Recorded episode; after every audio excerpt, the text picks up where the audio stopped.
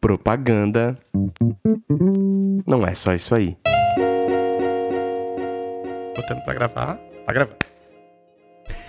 E aí, podcast, eu sou o Lucas Schuch, investigando por que a propaganda não é só isso aí.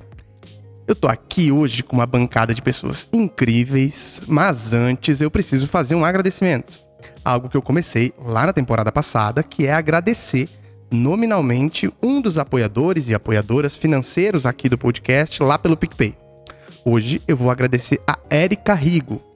A Érica tá lá apoiando o podcast há mó tempão. É uma pessoa incrível, uma profissional de mídia aqui do estado do Rio Grande do Sul. Então eu sou muito feliz de ter ela por aqui. Valeu, Érica.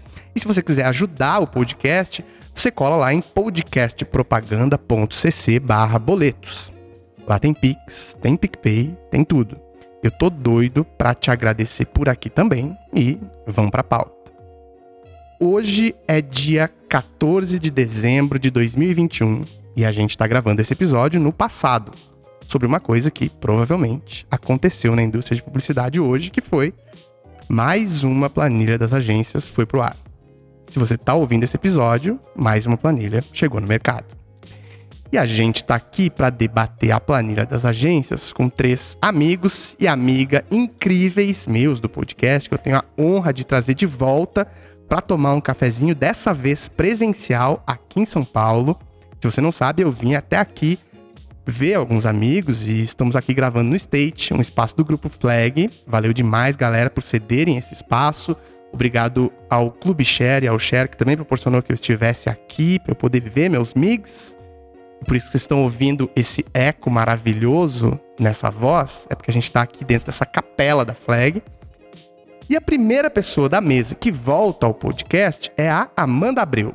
Amanda, que bom que você está aqui. E Amanda e todas as outras pessoas que vocês vão ouvir aqui hoje, elas já estiveram aqui no podcast, então eu não vou precisar fazer as perguntas clássicas desse podcast, que é quem é você na propaganda e na vida, mas eu queria que ela falasse dela rapidinho. E aí, Amanda, quem é você hoje e como é que você está? Oi, gente, eu sou Amanda, sou Amanda Abreu, cofundadora da Indique Uma Preta. Obrigada, Lucas, por ter me chamado de novo. É, quem eu sou na propaganda?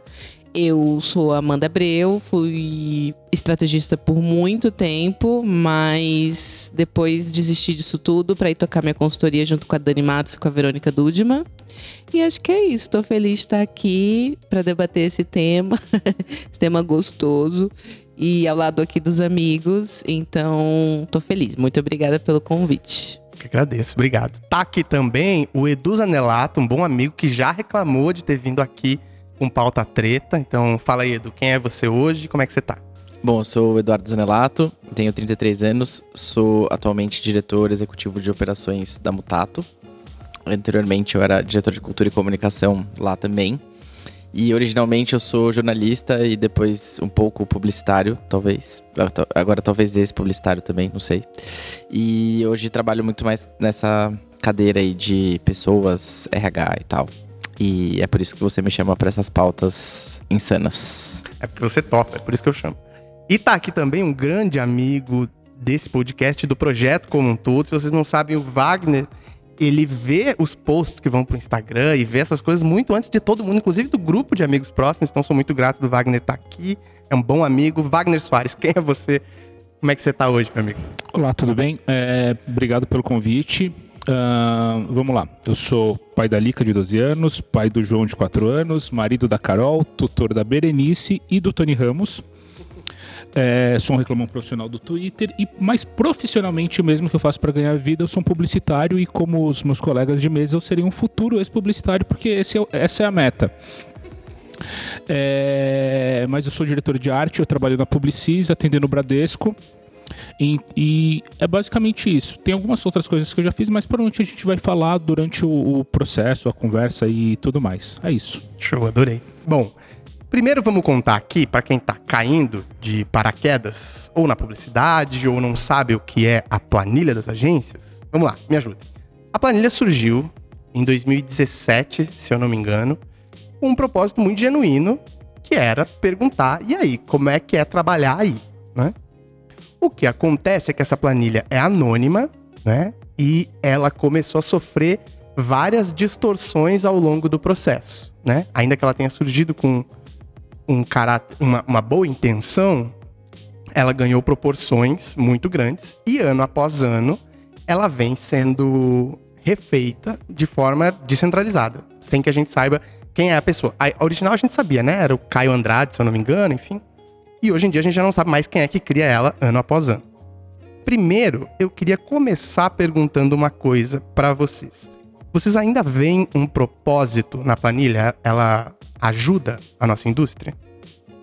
Olha, eu acho que ela tem o potencial de ajudar. Acho que é esse é o, a história, assim. De, mas depende muito do ambiente é, em que isso reverbera, né? Então, é, alguns, inclusive, dos ambientes descritos lá, certamente não ajuda muito, porque talvez as pessoas não tenham espaço para é, levar as discussões sobre o que torna o ambiente tóxico de acordo com as resenhas. Mas acho que tem um aspecto que é, de fato, desde a primeira. Acho que principalmente a primeira, a segunda edições da planilha, elas geraram discussões no mercado. Discussões que, enfim, talvez já tivessem acontecendo de forma um pouco mais marginalizada e sem a devida atenção, mas que já aconteciam. Eu tô pensando aqui se ela não é meio contemporânea da pesquisa sobre assédio do grupo de planejamento, né? Então acho que é isso, assim.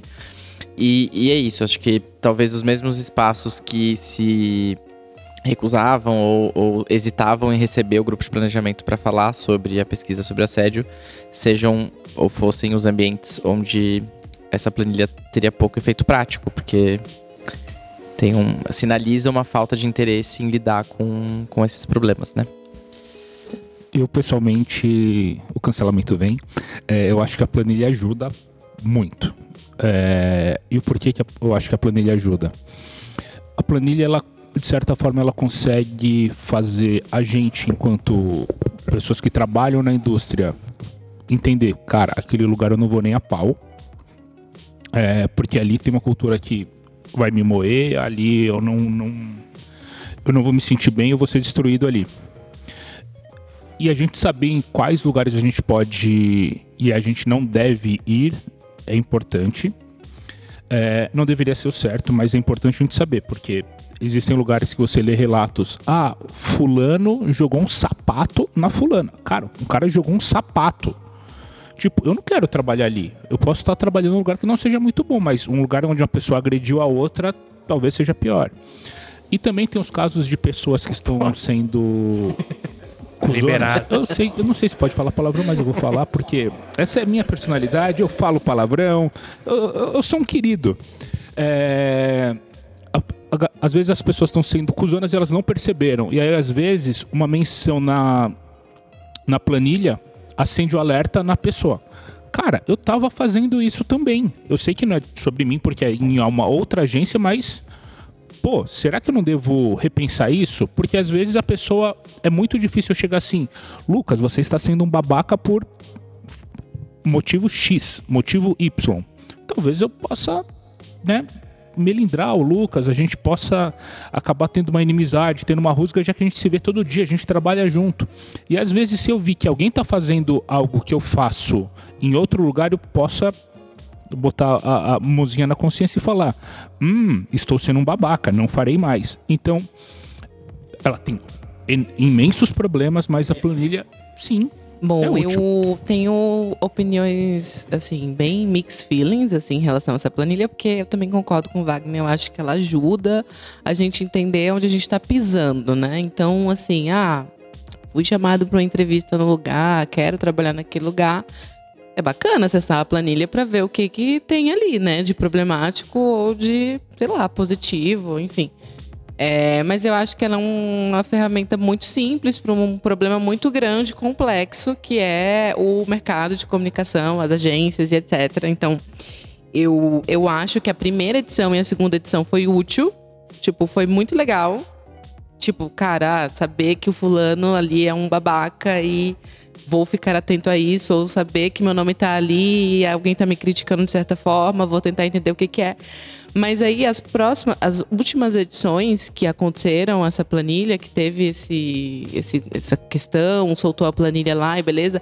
surgiram muitas coisas problemáticas, tipo homofóbicas, racistas, é, sexistas também, né? Falar de mulheres na liderança é, de uma maneira preconceituosa. Então eu acho que as primeiras, primeiras edições funcionaram bem e foi, foi ótimo assim para abrir a discussão no mercado.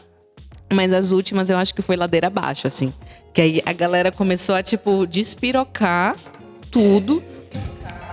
É, virou, meio caixa de comentários do uma G1, doideira, assim, né? Que, assim, É, sim, total. ainda tinha uns comentários, assim, interessantes pra gente olhar. Ainda, ainda tinha isso, mas virou uma, um chorume, assim, um esgotão. Mas você não acha que ser um esgoto não é um reflexo do mercado publicitário? o que é um Isso, esgotão? exatamente. O, o mercado publicitário é um esgotão e aí a planilha é um reflexo disso. E é tudo num bolo só, assim. Aí é um mercado todo que precisa olhar e- e- e- e criar coisas, políticas afirmativas. E aí pensar em ouvidorias para agências de publicidade, porque as agências de publicidade, o mercado de comunicação no geral, é um mercado muito sem lei, né? Tipo assim, é tudo muito jogado, é tudo muito. Ai, a pauta do momento é essa, mas o que, que a gente vai fazer sobre isso? Eu não sei. Então, é, resumindo, é um esgotão, tudo. É, eu acho que eu concordo, assim, realmente, ela reflete o que tem. E acho que assim, reflete mais o que tem de pior mesmo, no Sim, sentido é. de que, enfim, as pessoas vão ficar entrando na. a- tipo assim, ah, eu. Quer dizer, tem algumas exceções, né? Que as pessoas entram e falam, não, eu amo a Soco, dando nome, assim, que eu acho super legal. É do tipo, as pessoas entram Sim. assim, eu amo trabalhar na Soco, tipo assim, e, é- e você vê que é um bagulho genuíno, não é que rola, tipo, sim, fala, pessoal, vamos lá, fazer um dark social aqui da planilha, não é Mas isso. eu acho que já rolou isso É, sim. Vou começar a botar no- nas primeiras e nas segundas, tinha muito CEO, dono que entrava ali, porque você via que não É, era total, expressivo. total. É tipo assim, ó, era dois, não Sim, era sim, movimento sim. soco. Total. Era duas pessoas que, nossa, mas aqui é incrível. E 12 dizendo assim, eu fui assediado Total, moralmente, não total. pode ser legal. Então, assim, tinha muito Tem. isso, assim. Tem. E a gente sabe o nome, mas a gente só vai falar de quem é legal, então soco é isso aí. É isso, é isso. Vamos valorizar o que está dando certo. É, mas pegando carona um pouco no que a Amanda falou, acho que é isso. A planilha não dá conta da complexidade do problema. E eu acho que ela também dá um pouco a dimensão do quanto a gente tem que construir em termos de discussão de governança, gestão e tal, dentro desse cenário. Porque eu diria que tem muito. assim, tirando as coisas muito absurdas, né? Do tipo, jogou sapato na cabeça, tipo, essas coisas muito bizarras, tipo, gritar, enfim, coisas que configuram assédio, estão na lei e tal. É, mas é, eu acho que tem situações ali que, em maior ou menor grau, elas estão presentes no ambiente corporativo dentro de grandes empresas, por exemplo. Só que provavelmente são ambientes em que, ou, ou, enfim, também tem menos liberdade, você fala menos sobre isso, mas também tem uma estrutura de governança, de RH talvez mais estabelecida e tenham mais espaços de diálogo e conversa. É uma hipótese, eu não, não, não tô também cravando. Eu só acho que é importante fazer essa diferenciação, porque, e aí aqui eu vou ser muito, o cancelamento vem também aqui. Vem É, uma mas hora. no lugar até de, de vai parecer um pouco até passação de pano pra agência, eu acho que não, acho que tem vários problemas e tal, mas é, temos vários problemas. Mas eu tenho um pouco um- uma questão que me incomoda que a agência virou o saco bom de bater, porque dá pra bater todo mundo, mas aí ninguém bate também no anunciante abusivo, né, que marca concorrência dia 18 de dezembro pra apresentar dia 28 e fode o recesso de todo mundo e tal. É, que não paga as agências pra entrar em concorrência, enfim. Acho que tem todo um, um modelo aí de, de dinâmica de mercado e que acho que a gente só precisa.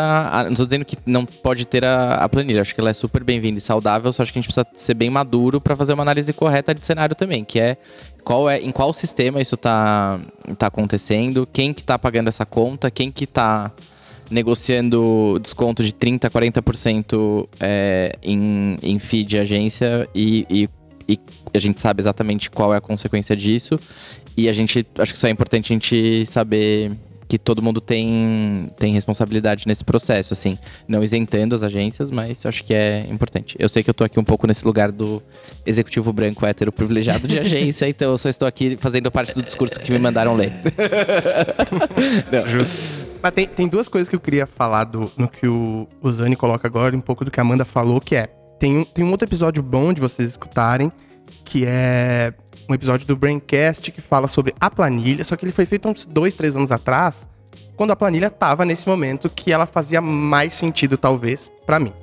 Dando a minha, a minha rasa opinião aqui, concordo com tudo, ela já foi legal, Só que hoje ela é, e isso é uma fala que o quem fala nesse episódio, e eu acho que ela faz sentido hoje, que é ele é uma pesquisa científica muito mal feita, assim, porque você bota uma caixa e diz aí, né? Uh, falem aí. É lógico que vão vir coisas muito. Uh, não é sem filtro ali. Contudo, também me somo em dizer que isso é sintoma, isso é dado. A gente não pode, né, uh, negligenciar isso.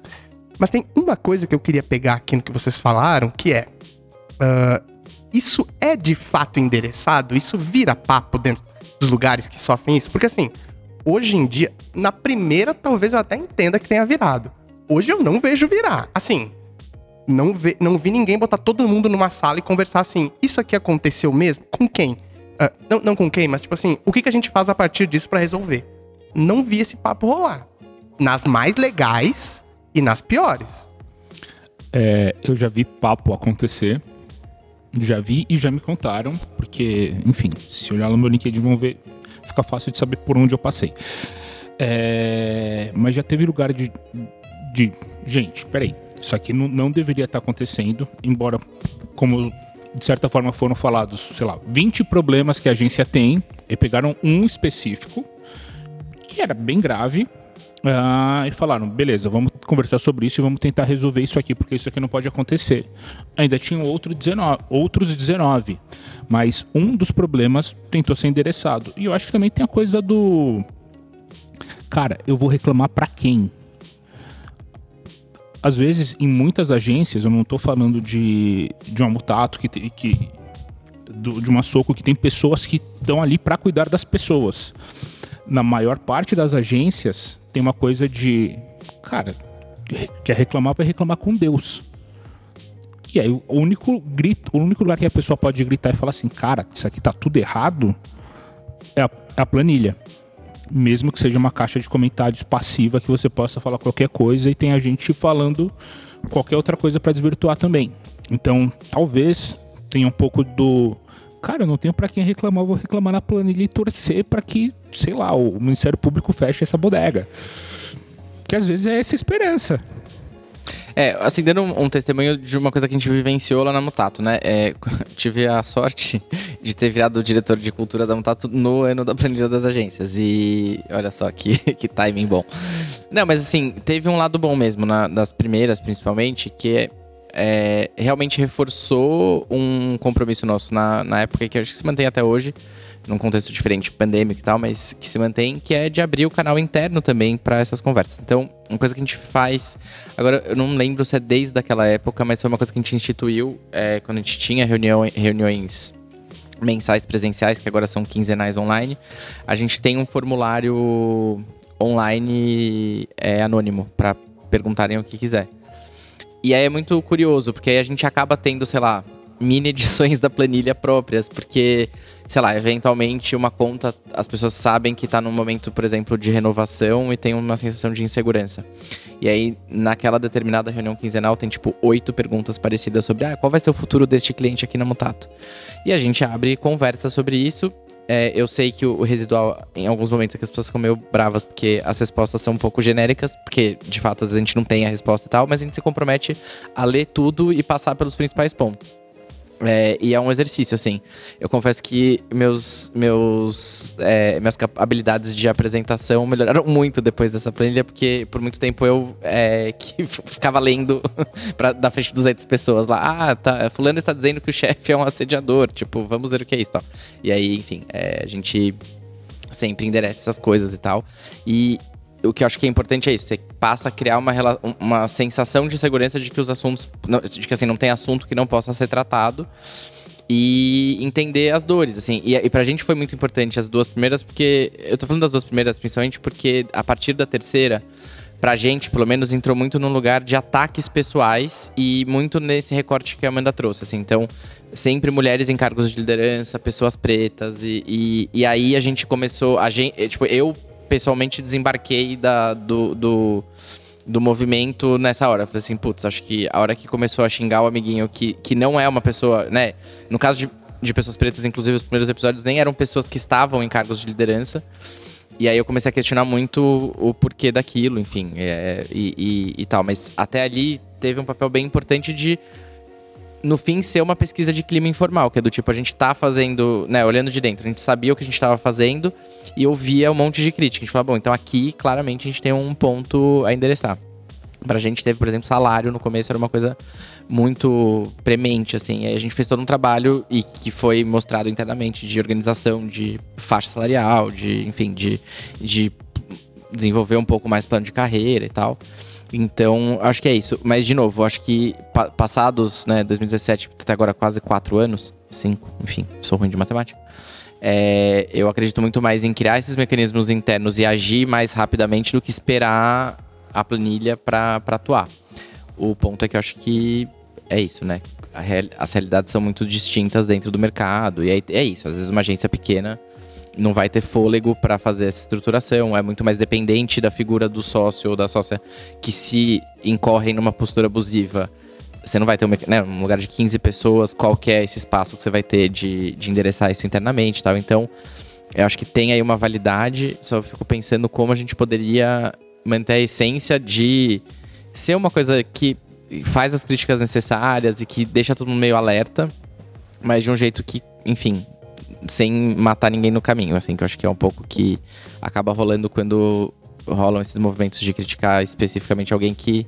E aí não tô falando de alguém que, né, teve uma postura abusiva, mas de questionar. Porque acho que é isso, né? O que entrava muito era tipo, ah, fulano só tá lá por causa disso, disso, disso. Tipo assim, cara, beleza, mas peraí você tá falando isso porque a pessoa é uma pessoa abusiva, antiética e tal, ou você tá falando que você não gosta da pessoa? Porque, né, tipo assim, a gente não é pago pra gostar das pessoas trabalhando com a gente necessariamente. É muito melhor quando a gente gosta, né? Aumenta a nossa, nossa é, permanência nos lugares, mas, enfim, acho que tem esse ponto, assim, de diferenciação que eu acho que é importante. É, eu acho também que, paralelamente, o que tá acontecendo no mercado como um todo, eu tô falando como uma pessoa que ouvi muito as pessoas do, do mercado, assim, corporativo, da comunicação etc. Eu acho que está acontecendo já esse movimento de transformação de entender poxa, isso foi um assédio. Ah, isso é, um, isso é uma carga de horário de trabalho exaustivo. Fulano está com burnout. Ou então precisamos pensar em mais representatividade de pessoas pretas, LGBTQIA, mulheres na liderança e etc. Então, eu acho que a planilha, ela traz esse pensamento de que precisamos falar de problemas que estão acontecendo no mercado. Esse é um ponto um. E acho que existe outro ponto aí no meio, que são agências que já tem uma maturidade para lidar com isso, então, tipo, um Tato, a Soco, enfim, agências que a gente conhece que já estão pensando como endereçar esse tipo de coisa, mas tem é, agências que estão muito longe, né, de, de, de pensar nisso e de criar políticas, porque como o Zane falou, o sócio, a sócia tem um pensamento muito retrógrado, e aí cai muito naquela questão do ego, de tipo, puta, falou mal de mim? É porque tem inveja. Porque, sei lá, sabe, cai nessa questão, assim. Então eu acho que. A, que é, nem lembro mais da sua pergunta, mas eu acho que, assim, fechando o meu raciocínio, é que existe já uma relação sobre esses problemas endereçados na planilha no mercado de comunicação como um todo e no mercado corporativo também. Acho que a planilha traz uma, é, uma, né, uma pesquisa de clima ali bem informal e bem tosca, mas ela mostra alguns cenários que algumas agências de repente já estão fazendo, outras agências não estão fazendo nada, e aí é um espaço também de, de esgotão, de tipo vamos xingar aqui a fulana porque ela é gorda, ou o cara que eu não gosto, mas ele tá numa ascensão e eu vou xingar ele porque, enfim, sei lá o quê. É, mas acho que resumindo é isso, eu consegui responder que, que tem essa relação das agências maduras do mercado que já está falando disso, e aí tem outras, sei lá, cinco agências que estão lá na ponta do, do da fila, que não estão nem pensando nisso, foda-se a planilha, não quero saber quem está falando mal de mim é porque tem inveja. então eu acho que, tipo, é uma relação bem nebulosa, assim, é um assunto nebuloso ainda, tipo, falar poxa, falar de assédio no trabalho, falar de burnout no trabalho, falar de tipo raça e representatividade dentro das empresas, tipo, as pessoas ainda não le levam esses temas como temas maleáveis e confortáveis de falar e fica sempre um tabu, tipo, nossa, meu Deus, fulano assediou a fulana e como que nós vamos fazer isso? Vamos emitir o fulano? O que vamos fazer com ele? Então, Acho que é isso. Assim. Tem uma, tem uma parada que o Zani falou no começo que é a gente precisa responsabilizar também marcas. E é louco porque esse ano, eu acho, esse a, a anterior, foi a primeira vez que eu vi surgir em paralelo, assim, surgiu a planilha de como é trabalhar aí versão anunciante. E teve um ano que surgiu uma de tipo empresa de tecnologia, lembra disso? Ah, sim, da, das É, que é- startups. é- Ah, eu verdade, me lembro teve. disso aí. Que era bem bad trip também, assim. Sim. E, e em algumas coisas É. era bem pior, né? E foi, e foi um. Não, não vou dizer que isso foi bom, mas foi um, um bom alerta pra dizer assim, galera, se tá ruim aqui, tá pior em outras indústrias. Então, tipo assim, eu não vejo uma planilha dessas surgir. Eu, eu falo muito isso, que se tá ruim aqui, isso não, não, não quero que soe também com uma passação de pano, mas se tá ruim numa indústria como a publicidade, eu não vejo o debate sobre gênero na engenharia civil. Eu não vejo isso, sei lá, sabe assim? Então, pelo. e aí, com essa das startups, foi um, um clássico assim que eu olhei e falei: bom, não estamos sozinhos, não é exclusivo da publicidade isso. Tudo isso pra dizer que. ah, e tem uma outra coisa que eu ia falar curiosa nisso: é que se você pega essa dos anunciantes e cruza as piores marcas pra se trabalhar, você vê que elas são atendidas pelas agências mais abusivas que aparecem na planilha das agências, percebe? Então, eh, tem algumas pessoas que fazem esse trabalho de BI, vão cruzando e analisando dados ali. Queria muito ver esse cruzamento aí, se alguém que tá ouvindo quiser fazer, seria muito legal. Bom, dito tudo isso, esses problemas que apare- aparecem lá, o Zani levanta sobre a questão da, né, da validade que isso, que isso tem. E eu queria olhar também para a validade do tempo disso. Que é assim, ah, vai chegar um dia que a gente... ah, que um instrumento anônimo como esse, ele, ele não vai ser mais necessário. Porque assim, a gente, todo mundo falou aqui que ele tem a sua validade porque os lugares não têm espaço. Vai chegar um dia que, sem querer demonizar agências tudo mais, se ele existe, ele é um sintoma. Vai chegar um dia que a gente não vai precisar de um instrumento anônimo para debater Eu esse acho que problema? não, mas menos pela indústria, mas pelo comportamento humano, né? Que acho que é essa coisa da, da vida em rede social e tal, imediata, que traz esse lugar do anonimato. E acho que isso é um grande tema da contemporaneidade, assim. Então acho que isso não vai deixar de existir, porque é um comportamento que é sintomático da nossa época. Eu acho que é, a- o, o fato da planilha existir é uma derivação desse comportamento é, para a nossa realidade de trabalho. Ah, eu, eu- eu confesso que eu vou até colocar uma, uma, uma lente um pouco pessimista em relação a essa mudança do mercado. Porque o que acontece? Esse mercado é. Assim, quem, quem pensa nesse mercado são homens brancos. E Exatamente, são homens brancos que pensam esse mercado e quando a gente vai olhar para a mudança do homem branco no mundo, ela tipo tá no comecinho agora em 2021, entendeu? Tá tipo assim no- começo da timeline. Então assim, é, eu vejo ainda tempos obscuros em relação a isso, em relação a tudo que acontece no mercado de publicidade, especialmente porque é um mercado que é encabeçado por homens brancos. As discussões estão aí e gostaria de ser um pouquinho mais otimista? Sim, eu gostaria. Mas eu acho que essas dis- discussões ainda estão no, no comecinho da coisa. Eu acho que para entrar na cabeça dessa galera que tá tomando as decisões e tudo mais, é, é- o espaço ele é muito grande, assim, sabe? Então eu tenho uma visão mais pessimista em relação a isso. E eu acho que ferramentas anônimas também sempre vão acontecer, sempre vão ter, porque é isso que o Zani falou de- do comportamento humano. Porque, sei lá, se não tiver planilha, alguém vai criar um Twitter fake pra falar do, do cara lá. Tipo, ah, eu dei o cara, não sei o quê. Ou então um Instagram, sei lá o quê. É, mas eu acho que nesse sentido, e eu, eu penso que infelizmente vai demorar um tempo para o mercado se, de publicidade especialmente, se maturar, porque é um mercado que tem muito homem ainda. É um clube do bolinha ainda que toma decisões sobre negócios, grana, enfim. Claro que a gente a gente está vendo muito, muita mudança, né? A lista do papel e caneta é uma mudança interessante e tudo mais. É, Mas quando a gente vai olhar lá, lá no topo, o topo da pirâmide ainda É. tá o homem branco. Pra mim, nesse aspecto, acho que a- o Caboré. É que a gente tá gravando isso aqui em dezembro desse ano, né? Mas a- você pega a lista do Caboré de Isso. premiados, você vê um esforço lá, intencionalidade em ter indicações, e aí você joga pra votação do mercado e o mercado elege para as categorias, vai, sei lá, mais de destaque, de certa forma, as mesmas pessoas. As o homem mesmas branco. pessoas. Exatamente. Então, assim, acho que é isso. Quando você. É é só olhar a lista de indicados versus a lista de premiados, eu acho que dá conta do quanto de, quanto de caminho tem pra percorrer ainda. Exatamente. Só falando do cabaré. E, e é isso, você abre ali e você vê, tipo, óbvio, nossa, fiquei super feliz. Samanta, Gabi. Claro. É. Foda, mas assim, é... é- aí quando você vai olhar a- das- as agências premiadas, você fica indignado, porque você vai e pensa, tipo, mano, o que, que aconteceu no ano inteiro? Eu posso falar, né, gente? Porque eu não sou mais. não sou publicitária.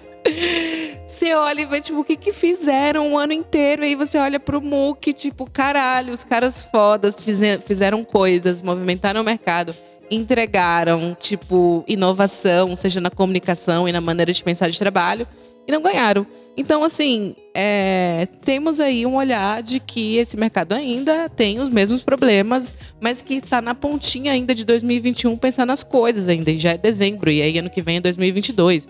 E essas estruturas ainda continuam e etc. É, acho que é até legal colocar essa, essa coisa, né? A gente tá problematizando a, o fato da lista ser anônima e de outro lado a gente também tem que problematizar que existe uma votação que também é secreta de quem elege essas pessoas. E eu acho que bem. vale fazer essa contraposição, que é do tipo, Sim. Pra mim, assim, é- o Caboré, ele é muito importante nesse lugar de mostrar um- uma intenção de que as coisas mudem e também de mostrar resistência a essas mudanças, assim. Acho que Claro, esse com ano é exatamente isso, assim, é do tipo a, a gente, né, assim, avançamos no quesito indicações. As pessoas estão lá, então já existe uma validação de um veículo importante falando sobre a existência dessas pessoas no mercado. Legal. Agora vamos abrir para Agora vamos abrir para o mercado votar. Perfeito. E aí a gente vê os, perfeito. eh, os eleitos. E aí, isso também é uma lista anônima, né? E, a gente talvez não esteja problematizando tanto ela. É, tem uma coisa que essa anonimidade, ou sei lá qual é a palavra certa para isso, ela sempre existiu e ela sempre vai existir. Antes da planilha, a gente, a gente aqui, pelo menos em São Paulo, a gente sempre brinca que todo publicitário se conhece, porque o mercado é um ovo. Se não fosse a planilha, a gente estaria se falando por algum outro, outro lugar, como a Amanda disse. Seria um Twitter, seria um Instagram, seria. Lucas, você viu que na agência X aconteceu tal coisa? Amanda, você viu que na agência Y aconteceu tal coisa? Zani, você viu que na sua agência aconteceu tal coisa? Eu sei que não ia acontecer na sua, mas é, é só, só um exemplo alegórico aqui. É, porque as pessoas se falam. Talvez a planilha ela só seja esse grande esgotão, seja esse, esse aterro sanitário de cada um pegou seu lixinho e jogou lá. Então por isso que fica esse esse essa essa grande coisa. E já juntando essa coisa do, do Caboré, já que a gente já tá falando no a gente tá falando no passado, provavelmente vocês estão escutando isso em maio, que é quando a, a planilha provavelmente vai sair. É, tem uma coisa que é a gente sabe a gente, de certa forma, a gente sabe que é anônimo, mas a gente sabe quem são as pessoas que votam. A gente sabe que tais pessoas que estão no mercado há 812 anos vão ganhar e tais empresas que estão há tantos anos no mercado vão ganhar porque quem faz a, a votação são quem, quem são os votantes são os assinantes do meio mensagem. Quem é que assina o meio mensagem? Na década passada tinha agências que chegava ao meio final do ano compravam um monte de assinatura para ter mais direito a voto. Então, eu não vou falar o nome, né? Porque eu não quero ser processado. O cancelamento, tudo bem, vai vir, tá, tá tudo certo. Mas o processo a gente pode evitar, né? Mas o processo. Evite processinho. É, e, e assim, como eu ainda sou um publicitário e eu não sou um publicitário branco, o meu salário não é tão alto para pagar processos. Então é melhor não ter, não ter nenhum. Então eu acho que a, a planilha ela tem essa, essa anonimidade porque ela sempre existiu. Depois que não fizerem mais planilha, os pequenos grupos que se unem em WhatsApp, por exemplo, vão continuar falando. Ah, provavelmente deve ter um grupo de publicitárias de, de publicitárias, de publicitárias negras, de publicitários negros, de publicitários LGBTQIA+, e todos eles vão se comunicar e vão falar, cara, aquele lugar, a agência XYZ, tinha uma agência com esse nome, é, a agência Abobrinha é uma grande porcaria, então as pessoas vão continuar sabendo, então a planilha ela só vem ser esse, esse Uhum. aterro. É, tem, tem uma. ah, putz, é que tem uma coisa delicada aí que é. Eu ainda. Assim, frente a todos esses ah, crimes de ódio que aparecem lá, a todas as coisas, né? Racistas, misoginias, assim, eu já ouvi, ouvi opiniões contrárias no sentido de isso precisa ser tirado dali porque isso é crime. E também o outro lado. Não, isso precisa aparecer ali, porque é com isso que pessoas negras têm que lidar todo dia. É com esse tipo de coisa que. Né? Então, assim, qual é a opinião de vocês? Uh, isso precisa ser retirado dali? Ou isso precisa aparecer cada vez mais? Cara, é. Tem. Assim, o fato de ser o que as pessoas negras. As pessoas negras já, já lidam todo dia. Tipo, é uma bosta porque eu não quero ler aquilo em mais um lugar, sabe? Isso é uma merda. Mas, no entanto, é, é importante que isso seja falado. É importante que que esses pontos sejam levantados. Porque às vezes, quando a gente. Em muitos lugares que a gente passa, acho que a Amanda já passou por isso, a gente fala, cara, isso aqui tá errado. Não, gente, isso aí não, não dá nada. É exagero. Isso é o, o famoso mimimi. Então, é importante que tenha, mas ainda dói. Então, eu, eu acho que eu sempre defendi que cada pessoa preta é um universo em particular. Tipo, para mim vai bater de uma forma, para Amanda vai bater de outra, para o João vai bater de outra, para Maria vai bater de outra. Então eu, eu, eu não consigo dizer que, cara, não precisa ter, ou precisa ter nesse ponto de que de que vai nisso. Então é, eu acho que é bem complexo. Sim, estou arregando da pergunta. Amanda! Eu também acho bem complexo. E quando eu vi esse comentário racista da, da agência X, eu pensei, nossa, puta que pariu, gente pessoa tem que ser presa agora, eu vou fazer alguma coisa. Localiza esse IP agora. Localiza ele. Aquelas. Mas bate diferente nas pessoas. Eu não vou dizer que não precisa ter, que precisa ter. É... Enfim, é uma pergunta bem complexa, viu, Lucas? Eu não sei, assim, eu acho que Arregou. o assunto tá posto. É... Mas é muito louco, porque você pensa que o assunto. Quer dizer, eu não penso que o assunto tá avançado, que eu acabei de falar que eu sou pessimista em relação a isso. Mas existe essa maquiagem, né? Tipo, ah, estamos falando aqui dentro, ai, tem um comitê, ai, tem a menina que apareceu na, public... na propaganda, ela é personagem principal e ela é negra.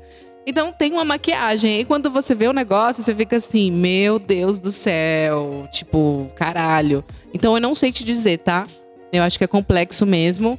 É, quando eu vi esse comentário, eu fiquei pé da vida, fiquei puta, assim, porque, né, surgiu ano, é, ano passado, não foi? Que teve um comentário racista lá, bem sério. Mas não é a primeira vez. Não é a primeira, é a primeira vez. vez. É que esse foi muito mais escancarado, muito mais, assim, feio, né? E esse eu acho que foi a cabo, assim, as pessoas foram identificadas e era pelo que foi dito, era fácil de uma fazer uma identificação quem era essa entendi, pessoa entendi. e tal. É, eu não sei, é complexo, viu?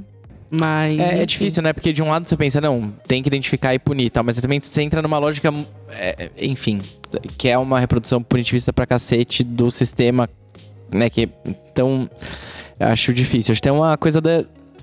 Cara, da maturidade da gente lidar com esse ambiente é, supostamente sem lei, né? Que acho que. E aí parte do processo é dar contorno e falar, não, tem lei, aqui não pode.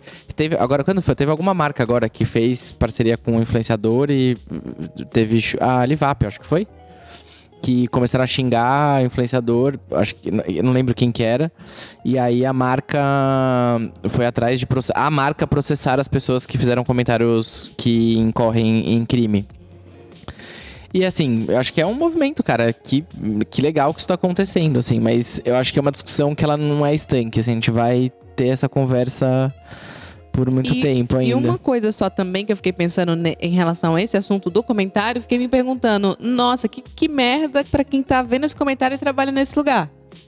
O que, o que deve estar se passando na cabeça desses cidadãos, dessas pessoas pretas que estão nesse lugar e aí enxergam esse comentário e tipo, mas como que eu endereço? Será que eu mesma que tenho que endereçar? E como que fica isso, sabe?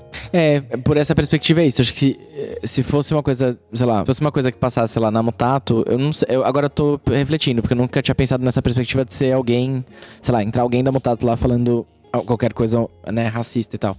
É, não sei exatamente. Eu tô real, assim, na dúvida, não sei qual seria a minha orientação. Tipo, vamos Sim. achar a pessoa e localizar e demitir. Porque, de certa forma, cara tem um, cumpre um papel de você mostrar que nesse ambiente isso não é tolerável. É. Mas, é, nossa. É difícil. Sei, é difícil. É porque assim, quando, quando saiu esse comentário em específico, eu fiquei do tipo assim, claro, eu fazendo todos os recortes de privilégio, branco e tal, não sei o que, eu fiquei pensando, essa, essa planilha, qual era o meu argumento? E depois uma pessoa no Twitter veio e disse: Não, se tu tirar isso aí daí, a gente invisibiliza que todo mundo saiba que isso existe. E eu entendi, aceitei, por isso que é, é, é, é uma coisa bem dualista, assim, bem difícil mesmo. Mas o que eu pensei na hora, que é uma parada que eu tenho falado há muito tempo. A planilha, ela acaba sendo um instrumento de, entre grandes aspas, de evolução do mercado, de destampar coisas, tá? Contudo, o processo de aprendizado da publicidade, ele é muito, muito, muito doloroso Pra quem tá na. pra, pra minorias e grupos minorizados. Porque aí você, pra, pra que você aprenda, não, isso tem que aparecer lá, você tem que, você tem que expor um crime de, raci, de racismo, de misoginia, né, de sexismo, de elitismo, não sei o quê, pra que outras pessoas vejam. Né? Então isso ainda me causa uma É, eu acho que talvez uma solução seria meio que essa coisa, sei lá, que o Twitter fez, por exemplo, quando tem fake news de alguma pessoa proeminente, que é uma mensagem do tipo, esse conteúdo foi removido porque viola, porque não é, ou, ou tem uma coisa que eles mantêm e falam que aquilo não é, não tem embasamento científico e tal. Talvez tenha um caminho aí pra ser discutido. É, tem, tem uma coisa que é. Não é porque a gente não tá vendo o problema que ele não existe. Tipo, cara, assim, eu como uma pessoa preta, eu trabalhei em, em agência de publicidade mesmo, em duas agências. Algumas eu fiz uns freelas, etc. Mas eu sei quais os problemas de quase todas. Principalmente como uma pessoa preta. Eu sei que, por exemplo, quais lo- locais são seguros. E tipo, mas eu sei porque alguém tá passando aquela dor lá. E talvez eu, eu, eu entenda que a dor que, sei lá, o amiguinho passou na agência X é o alerta pra falar, cara, eu não posso ir pra lá nunca, porque ali é uma máquina de moer gente, é uma máquina de moer gente preta. Então não, não vou passar nem na porta. Mas por outro, por, por outro lado, uma coisa que o, que o Zani disse da. Que é parecido com o que o Twitter faz, que é o que o Instagram faz, ó. Tipo, esse, esse, esse comentário aqui tá censurado. Talvez uma censura na planilha, uma censura não, uma moderação, porque censura a gente não pode falar porque a gente tá em 2021 e, né, ano que vem vai ser foda. Uma, uma espécie de moderação, tipo, cara, esse aqui é um comentário sensível. Esse, aqui, esse comentário aqui tem o nome de uma pessoa. Tipo, se o, se o coleguinha que for fazer a planilha, eu sei que você é, for fazer ano que vem, por favor, faz uma moderação antes, censura o nome do coleguinha. Você sabe quem é? Eu não sei, não. Eu tô, tô aqui pensando, ô louco. Você Depois sabe quem é, Lucas. Só que eu não vou dar nome. Meu Deus. Uh. Climão. Climão. Tá, tá bom. Depois eu vou pensar. Bom, Eu acho que na próxima você tem que trazer de- essa pessoa com um convidado aleatório pra debater o assunto, Isso. entendeu? Não, Isso, sei. é e com uma verdade, voz modificada fato. também pra ficar É, tipo climão. startup da. Qualquer- fato. Da Real, da exatamente. Real. Talvez essa pessoa já esteja aqui. Eita! Uh. não sou eu. Não, ó, já, não aconteceu. Lucas, é você que cria a planilha? É isso? Você clica, você tá criando o círculo do clickbait, é isso? Você tá fazendo podcast, aí você vai criar a planilha é o pra levar as pessoas pro podcast. Ele é, BuzzFeed. É, é Entendi, ele, gente. entendi. Gente, eu tô com medo de falar nome da agência, não tenho dinheiro pro processo, eu vou estar criando planilha, olha minha... Mas, dito tudo isso, antes da gente encerrar, ah, com licença Wagner e Amanda, mas nós temos uma pessoa aqui que é parte do meu processo aqui de cobrar a branquitude. E eu falei, eu falei antes que eu faria essa pergunta, temos uma pessoa aqui que foi citada na planilha. Então, assim, eu tenho... Eu tenho algum, uma, uma. Eu não vou fazer várias, mas eu quero fazer uma pergunta que é: o que você fez a partir disso? E se você quer falar sobre o que, que você foi citar? É, eu confesso que não lembro de. Eu, eu fui estar no. Bom, vamos lá. Confesso que não lembro mais desse, desse Não, é, episódio. é porque eram várias, enfim. É, mas vamos vamos começar do começo. Cara, foi muito curioso, porque o processo que, a gente- que, eu, que eu passei, especialmente com a planilha, foi é, a partir da terceira, eu acho. É, eu era muito próximo de uma pessoa que foi muito xingada, assim, muito mesmo, e eu sabia que, as, que, eram, que eram comentários muito injustos.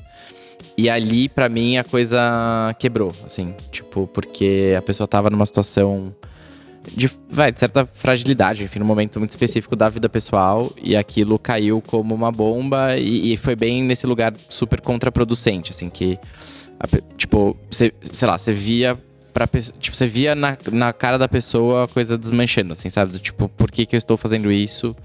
Porque não vale a pena esse tipo de coisa. E aí isso aconteceu com mais uma pessoa. E a partir dali que eu comecei a entrar muito nesse modelo de descrença em relação. E aí tô falando super do, da minha realidade profissional como a pessoa de RH da Mutato. Porque aí, na minha cabeça era, a gente já implantou os mecanismos internos para que essas conversas aconteçam aqui. Então, na minha perspectiva, a planilha foi perdendo. É, perdendo protagonismo no sentido de que eu, enfim, Óbvio que é uma coisa que não é. Você faz uma vez e acaba, você precisa manter esse diálogo sempre aberto. E, e isso não, não, não impede que a gente cometa erros, né? Enfim. Mas tinha um pouco esse. Na minha cabeça, tinha um pouco esse lugar do tipo, tá, acho que hoje ela não é mais tão significativa pro trabalho como ela já foi, e beleza. E aí, é, eu tinha uma coisa na cabeça que. Eu, falei, eu tinha virado diretor de RH, né? De cultura e tal. E aí eu até fiz esse comentário. Eu falei, puta, acho que na próxima eu vou estar citado, porque, cara, é quase é, estatístico, assim, né? Tipo, eu sou a pessoa que responde pelo RH da empresa. É, garanto para vocês que a taxa de sucesso não é, é, alta. Então, assim, tem gente que sai brava, insatisfeita e tal. E, e é, é isso, né? Tipo, eventualmente você é o rosto que materializa os problemas e tal. E tá tudo certo, é parte do, do trabalho. E foi isso. E aí eu fiquei nesse lugar que é, saiu a planilha eu falei, eu não vou ler. Eu não vou ler, eu não vou ler, não vou ler. E, e aí as pessoas ao meu redor foram muito educadas, assim, e tipo, ninguém veio e falou assim, você viu que você está citado? Tipo, não rolou esse movimento. Porque já era, foi na pandemia também, né? Que acho que a gente perde esse, a coisa da. É muito chato isso que a gente perde o um momento fofoca. Do tipo, não para, não tem aquela sensação de parou a agência porque saiu a planilha. Tipo, é, é, é muito chato não ter essas coisas. É. E aí, eu sou uma pessoa bem ansiosa, assim. E aí eu fiz a pior coisa do mundo. Eu li às 11 horas da noite antes de dormir. E aí eu não, não recomendo, não façam isso. É, não foi legal. É, e aí, assim, eu acho que tem, de novo, assim, tem dois pontos. Eu tive. Foi engraçado o exercício, porque tinham, acho que duas menções nominais, assim, tipo, que eu. Porque eu fui, obviamente, pela pesquisa do nome, né, gente? Assim, a pessoa que é já isso. tem. A pessoa que tem filho Jeff. pequeno. A pessoa que tem filho pequeno e dorme pouco, você já vai assim, vamos lá no Zanelato. Que, e só em quem escreveu o certo. Porque se escreveu com L a mais ou um T a mais, já não vou achar. Então vamos. Z-A-N, exato, exato. E aí foi, aí tinham lá dois comentários e tal. E aí assim, gente, também caiu a ficha para mim que é do tipo, ok, as pessoas. É, tipo assim, foi mais uma coisa até um pouco egocêntrica, assim, mas você entender que, tipo, as pessoas não são obrigadas a gostar de mim, né? Então, é, é isso. Posso fazer uma pergunta? Pode é, esses dois comentários, eles eram pertinentes, faziam sentido de fato, mesmo que com alguma espécie de rancor, barra ódio, barra mágoa da pessoa que fez. E se esse algum desses comentários se fizeram sentido, eles ajudaram você a evoluir ou a corrigir alguma rota? Cara, eu vou. Eu, eu lembro. Porque só, só já respondo isso porque tem a ver com o que eu ia falando, que é assim, é, tinham dois comentários nominais. E que eram, eram mais tipo um ataque pessoal mesmo. Tipo assim, ah, esse cara tá aí porque ele é amigo dos sócios e foi crescendo. E aí eu, tipo assim, bom, claramente não entendeu o rolê. Porque se, se fosse só ser amigo deles, ia ser bem mais fácil o trampo. Mas enfim, é, deixa pra lá. E aí o outro. É, tinha esse, e eu, eu confesso que eu, eu não lembro. Eu, rolou esse, essa coisa meio pós-traumática, assim, eu não lembro de tudo. Mas o que me pegou é que tinha uns quatro comentários que não me citavam e que eu sabia que eram sobre mim. E um deles era muito escroto, porque ele. Ele me citava, não me citava, né, mas falava de mim para invalidar duas promoções que a gente tinha feito de pessoas negras para cargos de liderança. Então, do tipo, tinha uma coisa meio assim, ah, tem gente aí fazendo coisa só pra promover pessoas negras e tal. Tipo, e, enfim, no fim, é, eu refleti e falei, mas a ideia não era justamente de ter pessoas pretas em espaços de poder e tomada de decisão. Não tô entendendo a crítica, cara. Então, é isso, assim. Então, o que ficou para mim de aprendizado é, é. Teve esse aí, tipo, é amigo dos sócios e não sei o que e tal.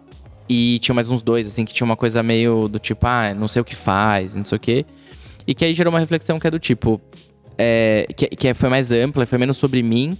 e mais sobre como internamente a gente deveria comunicar coisas que estão acontecendo para que as pessoas saibam os papéis de cada um, por que que eu tô lá fazendo o que eu tô fazendo, é, o que, que é esperado de mim, o que não é e tal, né? Pra, enfim, para ter uma comunicação melhor interna sobre as coisas.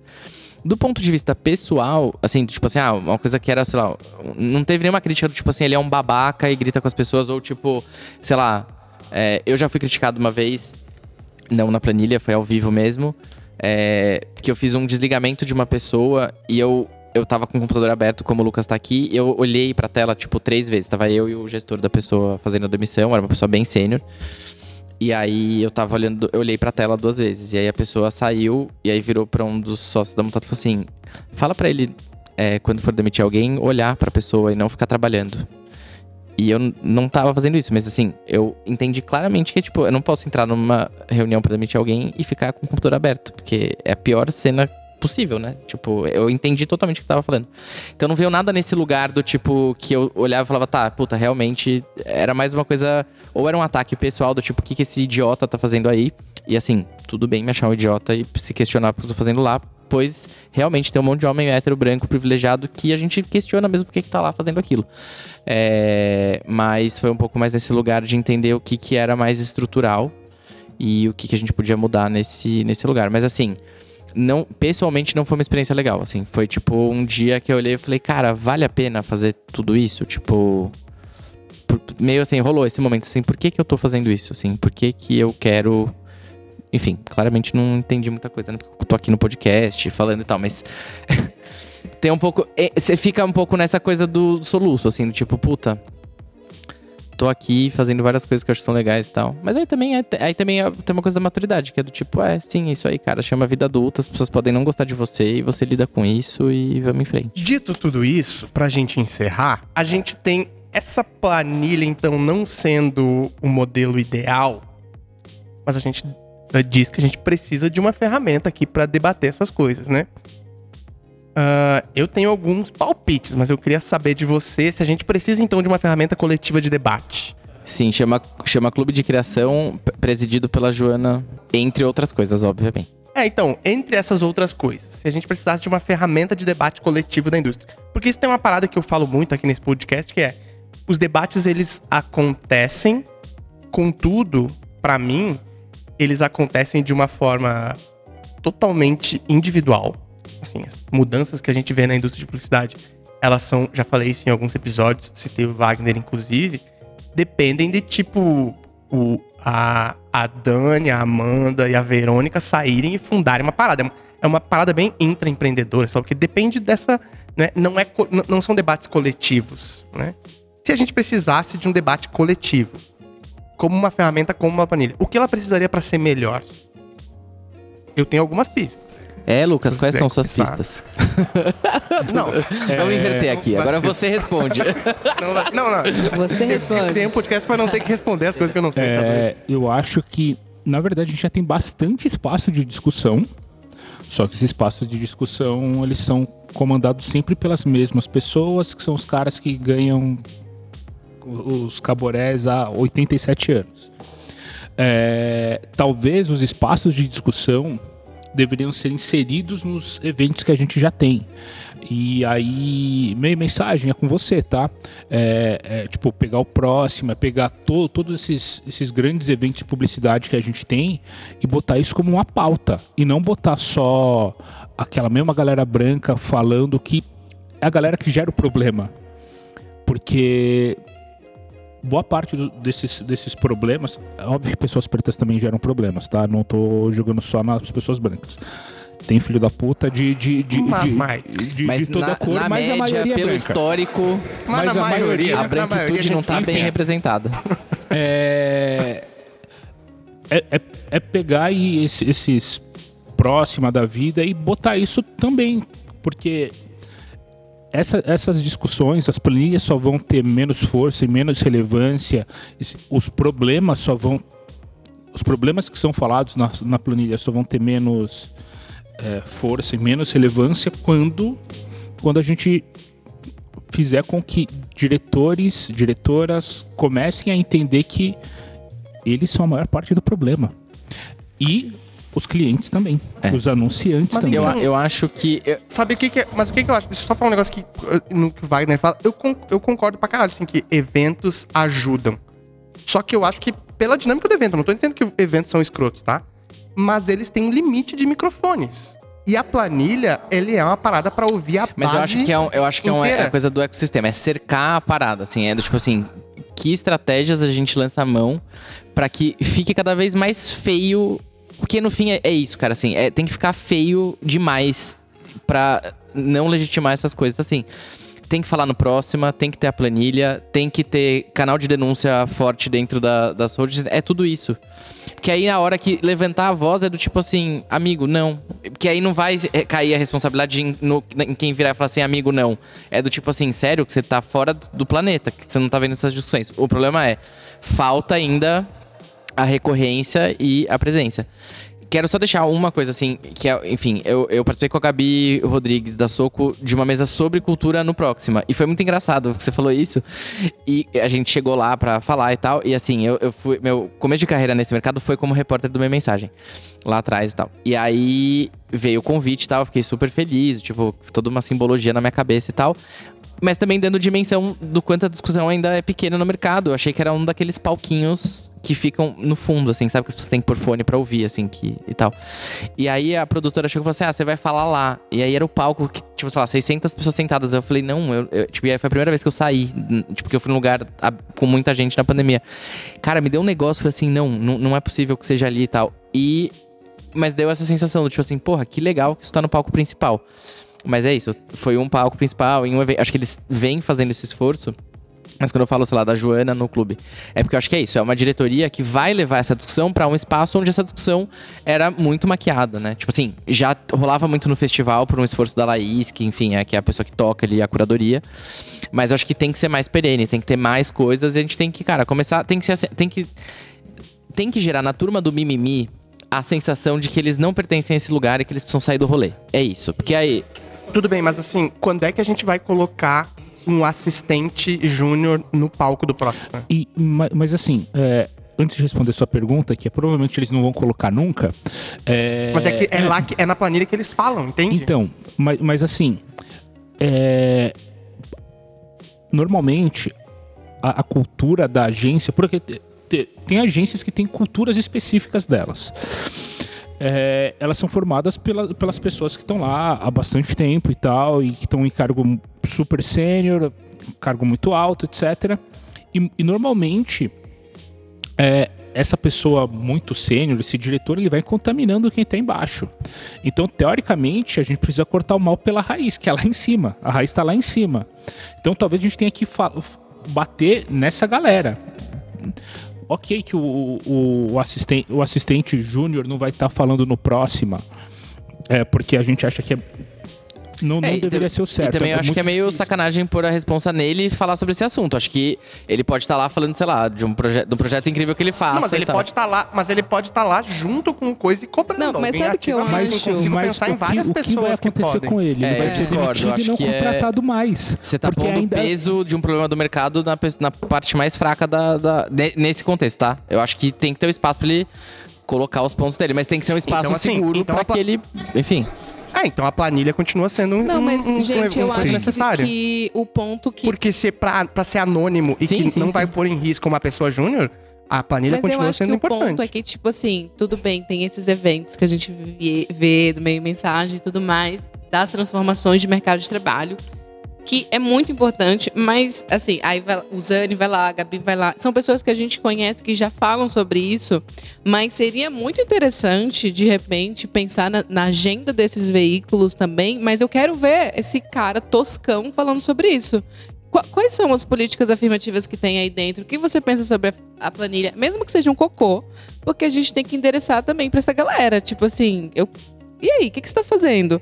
Porque eu não quero mais endereçar isso para um cara que tá trabalhando planejamento estratégico dentro da agência, que era para ele falar sobre planejamento estratégico em algum lugar, mas ele vai lá falar sobre racismo estrutural e de como que ele tá pensando as coisas do comitê e etc, sabe? Tipo, é, eu- eu- se a gente está falando que, por exemplo, a gente fala muito na Indica uma Preta que a, nossa, a diversidade é negócio, a gente precisa pensar isso como negócio e tudo mais. E a gente sempre coloca isso na roda. Tipo, cara, quem tem que pensar é você também. Quem tem que pensar, quem tem que falar disso é você, porque essa é a sua responsabilidade, é a sua agência que tá fazendo isso.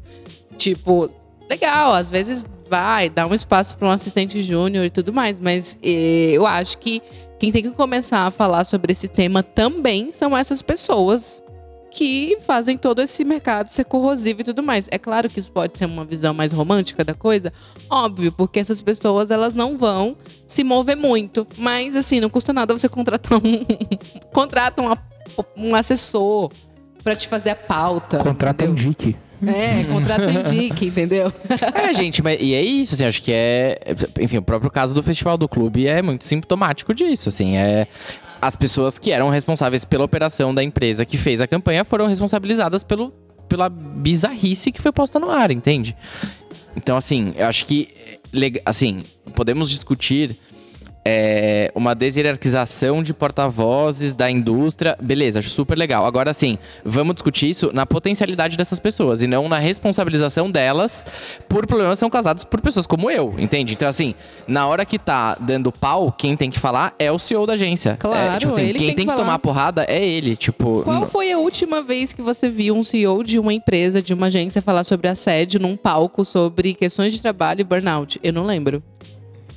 Tipo. Já, existiu?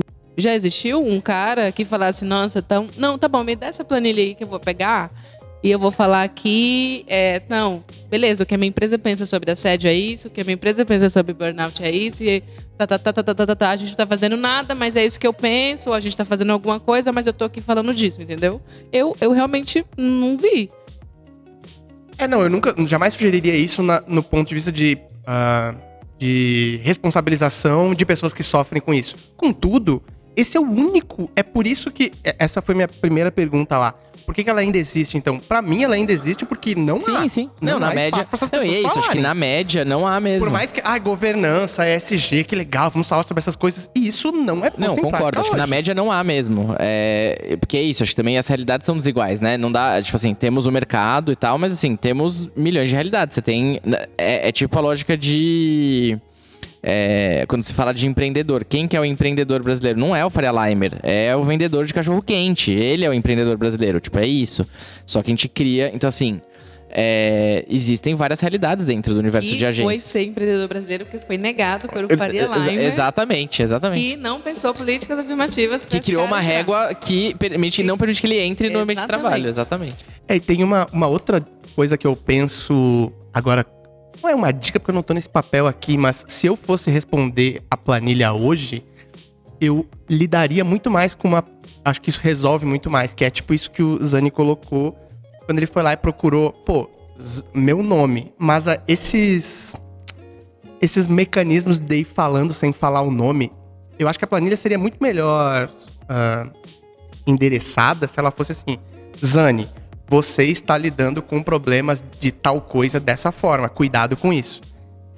É lógico que eu não não deslegitimo quem fala com ódio, porque essa pessoa deve ter vivido coisas também muito complicadas, mas resolveriam-se mais problemas se também as respostas posso fossem trazer mais um caos tipo... sobre isso? Porque foi uma coisa que eu passei e que eu acho que a gente conduziu bem, assim. O- logo que eu assumi como RH, eu participei de um processo de desligamento de uma pessoa de quem eu tinha até alguma proximidade fora do escritório, assim. É, tipo, de, sei lá, ir pro bar e tal. E a pessoa ficou muito incomodada com a forma como ela foi desligada e, e discordou veementemente da decisão e tal. E foi isso. A gente se seguia, se segue até hoje nas redes sociais e tal. E a gente fez um evento uma vez bem grande, no, um pouquinho, numa, em 2017, 18. Que a gente fez um offsite no MASP. Foi um negócio super legal, assim. Foi bem um momento que a gente se deu conta que a Mutato tinha crescido, que era uma empresa grande e tal. E aí eu, de- obviamente, como todos nós, né, tava muito feliz esse dia, repostei vários stories. E um dos stories era da pessoa de RH que tinha acabado de entrar na agência, que vinha de RH, eu nunca vim de RH. E ela dizia alguma coisa do tipo: aprendi mais com esse cara que não é de RH do que com muitos chefes de RH e tal. Aí eu, obviamente, aceitei o biscoito com muita tranquilidade e repostei. E esta pessoa imediatamente me respondeu. Imediatamente não. Tipo, horas depois me respondeu e falou: Eu discordo. E ela desceu o cacete em mim e falou: você conduziu o meu processo de saída de uma forma muito equivocada. Eu suspeito que você não é, eu não- nunca senti confiança em poder é, dividir com você, com você questões que eu vivia com a minha chefe, porque eu sei que você tinha uma relação é, pessoal também com a minha chefe e achava que então você passaria pano pra ela. Então não acho que foi um ambiente seguro. Eu discordo e não sei o quê. E aí tinha, enfim, tinha. Obviamente, ela trouxe esses pontos, eu tinha os meus e tal. E eu falei, cara, a chance disso aqui virar um bate-boca de rede social é gigantesco. E eu respondi, eu falei, cara, eu nunca tinha pensado nisso que você falou. É, eu tô bem surpreso, confesso que não esperava esse, esse hate one on one aqui, mas que. Mas assim, de outro lado, olhando pra trás, acho que foi muito bom. Eu falei, eu queria conversar ao vivo com você sobre isso, porque são coisas muito sérias pra gente ficar conversando por chat de Instagram. Vamos almoçar? E aí foi, obviamente, um dos almoços mais desconfortáveis que eu já fiz da minha vida. Mas a gente conversou sobre todos os pontos. É, ela, eu acho que ela tinha razão em alguns pontos mesmo. é, sobre a forma como a gente conduziu, de não ter, não ter dado clareza sobre. Sei lá, tinha algumas coisas de comportamento que incomodavam é, os gestores dessa pessoa e tal. Só que isso nunca foi dito abertamente. Tipo assim, ó, esse tipo de postura não é legal. Você não pode fazer isso. Tipo, você não pode gritar com as pessoas. Você não pode ser desrespeitosa com pessoas de, outra, de, outra, de outras áreas, enfim. Citando exemplos aleatórios aqui. Mas, tipo, não teve um feedback talvez tão estruturado e claro pra ela. Isso gerou nela uma sensação de que, assim, cara, eu fui injustiçada no, no processo de saída. E eu ouvi isso e entendi. E, tipo, até a gente levou isso de volta pra, algum, né, pra algumas coisas de como a gente lida com pessoas que, sei lá, se o gestor chega e fala, quero demitir essa pessoa. Qual é o protocolo que a gente segue? Por que, que você quer? Se esse feedback tá colocado, tá dado, realmente não tem o que fazer. qual- isso voltou pra estrutura. E a gente conseguiu manter uma relação saudável, assim. Tipo, a gente se segue nas redes sociais. Tipo, rolou uns meses de estranhamento, obviamente. Depois desse encontro. Mas o encontro foi muito bom. É, e hoje a gente tem uma relação normal. E, cara, foi muito bom. Porque, de um lado, eu ouvi coisas sobre mim e sobre a Mutato, sobre a empresa. E também pude falar coisas do tipo assim, pô, entendo tudo isso, mas você tá ligado que rolou isso, isso e isso? Que tinham pessoas da equipe também que tinham pontos muito convergentes a respeito desse tipo de coisa que não era legal de fazer e acontecia. E foi um diálogo. E aí é isso, assim, então acho que esse. Só que é isso, foi. Isso aconteceu uma vez com uma pessoa, mas acho que foi legal nesse lugar de mediação que veio um feedback real do tipo assim, eu discordo, acho que você é um escroto como diretor de RH e não foi legal. E aí a gente conseguiu estabelecer essa, essa relação. O ponto é, acho que a planilha mostra o quanto a gente não tem esses espaços, né? Tipo, pra ter uma planilha que você precisa ir lá e, e fazer as coisas. É, e, tipo, eu acho que isso tá muito ligado a uma puta de uma relação de poder maluco que a gente tem. Esses dias eu tuitei uma parada sobre isso que era. É claro, né, chefe, que eu vou te dar um feedback positivo, aberto, ganhando 1.500 PJ e tendo que pagar a boleta, mas isso não vai acontecer. É por isso que se materializa na planilha uma forma da base falar, sabe assim? Coisa que ela não tem no dia a dia. Então, é por isso que também concordo que todos os problemas que ela traz, mas ainda vejo nela um, não um futuro, mas vejo nela uma necessidade. Sabe assim? Tô mega feliz, obrigado pelo papo, honrado que vocês puderam vir aqui hoje, tirar um pouquinho da agenda de vocês, então, mega feliz, obrigado. Obrigada a você. Obrigado pelo Eu convite. Estamos sempre aqui, inclusive, para pautas não bombas, tá, Lucas? É, não Fica aí, bombas. fica aí É, tem que esse, essa pautas. Eu reflexão. gosto da pauta bomba. Pode chamar. E valeu pelo convite.